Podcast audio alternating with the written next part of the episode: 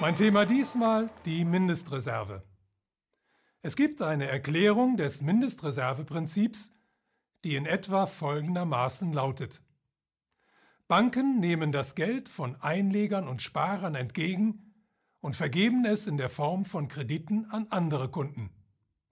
Da man im Laufe der Zeit festgestellt hat, dass nicht alle Einleger und Sparer ihr Geld auf einmal zurückfordern, hat man den Banken erlaubt, mehr Geld zu verleihen, als in Form von Einlagen und Sparguthaben vorhanden ist, und nur eine Mindestreserve zurückzubehalten. Eine solche Erklärung wird heute noch an vielen Schulen verbreitet, findet sich in zahlreichen Fachbüchern und sogar in den Publikationen diverser Zentralbanken. Sie hat allerdings ein Problem. Sie hat mit der Wirklichkeit des heutigen Bankwesens nichts zu tun. Diese Wirklichkeit sieht so aus. Wenn eine Bank einen Kredit vergibt, dann muss sie dazu nicht auf vorhandenes Geld zurückgreifen. Sie kann das für den Kredit notwendige Geld ganz einfach aus dem Nichts heraus schaffen. Gilt, wie zum Beispiel in der Eurozone, ein Mindestreservesatz von einem Prozent, dann muss die Bank der Zentralbank nach der Ausstellung des Kredits innerhalb eines festgesetzten Zeitraumes einen entsprechenden Betrag überweisen. Dieser Betrag aber entspringt nicht dem Kredit. Die Bank muss ihn noch nicht einmal besitzen, sie kann ihn sich zum Beispiel von einer anderen Bank leihen. Warum, fragt man sich dann, wird die falsche Darstellung des Mindestreserveprinzips noch immer verbreitet? Ein Grund dafür könnte historisches Unverständnis oder besser gesagt historisches Halbwissen sein, denn die Erklärung ist ja vor langer Zeit einmal zumindest in Ansätzen zutreffend gewesen. Werfen wir dazu einen Blick zurück in die Geschichte. Geld und Banken hat es nicht immer gegeben, sie haben einen langen Entwicklungsprozess durchgemacht. Auf einer bestimmten Stufe dieses Prozesses wurde das Papiergeld eingeführt, aus dem später die Banknoten hervorgegangen sind. Der Wert einer solchen Banknote entsprach anfänglich einer bestimmten Menge eines Edelmetalls oder dem Wert einer oder mehrerer Münzen.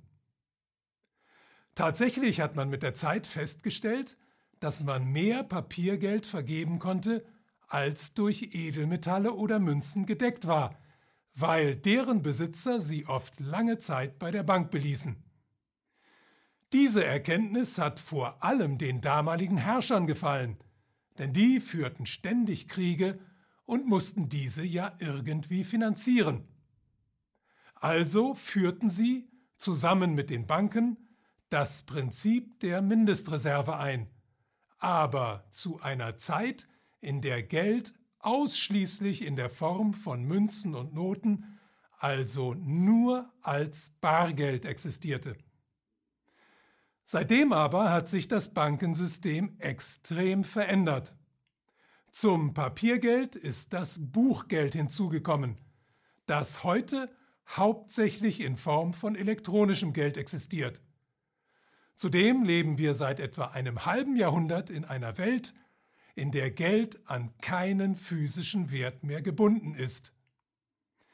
Der Versuch, die heutige Funktion der Mindestreserve mit Begriffen aus der damaligen Zeit heraus zu erklären, ist ungefähr dasselbe, als wenn man das Touchscreen eines Handys mit der Technik eines Tastentelefons erklären wollte. Außerdem gibt es sogar handfeste Belege dafür, dass diese Theorie gar nicht mehr stimmen kann, denn es gibt Länder wie Großbritannien, in denen die Mindestreserve vollkommen abgeschafft wurde. Warum aber wird trotzdem so hartnäckig an der falschen Version festgehalten? Sehen wir uns dazu einmal die Rolle an, die der Bank darin zugewiesen wird. Sie erscheint als ein Vermittler zwischen denen, die ihr ihr Geld anvertrauen, und denen, denen sie das Geld leiht, also als Dienstleister.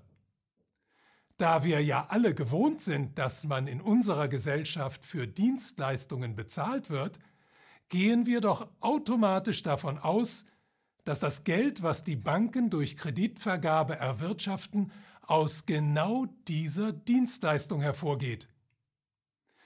Rückt es die Banken nicht in ein vollkommen anderes Licht, wenn wir erfahren, dass sie bei der Vergabe eines Kredites Geld aus dem Nichts schaffen? Dass sie dafür keine Arbeit leisten müssen? Anschließend auch noch Zinsen nehmen dürfen? Und, falls der Kreditnehmer das Geld nicht zurückzahlen kann, ihm auch noch die Sicherheiten, die er für den Kredit bieten musste, wegnehmen dürfen? Könnte es sein, dass uns dann auffallen würde, dass das ausschließlich den Banken gewährte Privileg der Geldschöpfung ihnen eine Macht verleiht, die sie über uns alle erhebt und die mit dem allgemeinen Demokratieverständnis grundsätzlich unvereinbar ist? Die Zeit ist reif für ein demokratisches Geldsystem.